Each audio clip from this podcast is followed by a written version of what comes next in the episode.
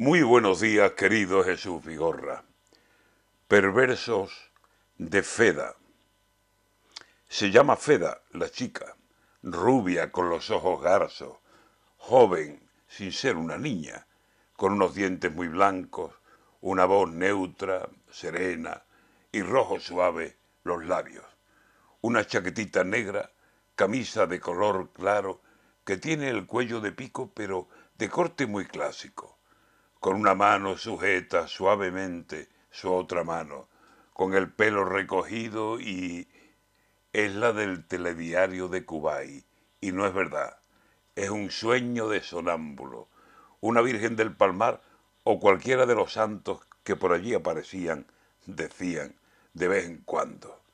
Dicen que la inteligencia artificial la ha creado. ¿De quién es esta muchacha que ya tendrá partidarios y seguro pretendientes que se le rindan al paso. De nadie. Sueño, ilusión, fantasma, mentira, fiasco.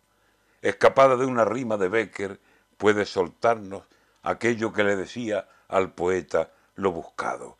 Soy incorpórea, soy intangible, y yo por ahí no trago. Imperfecta, menos guapa, que se le noten los años, que envejezca día a día dándonos telediarios. Así las prefiero yo. Hologramas ni pensarlo.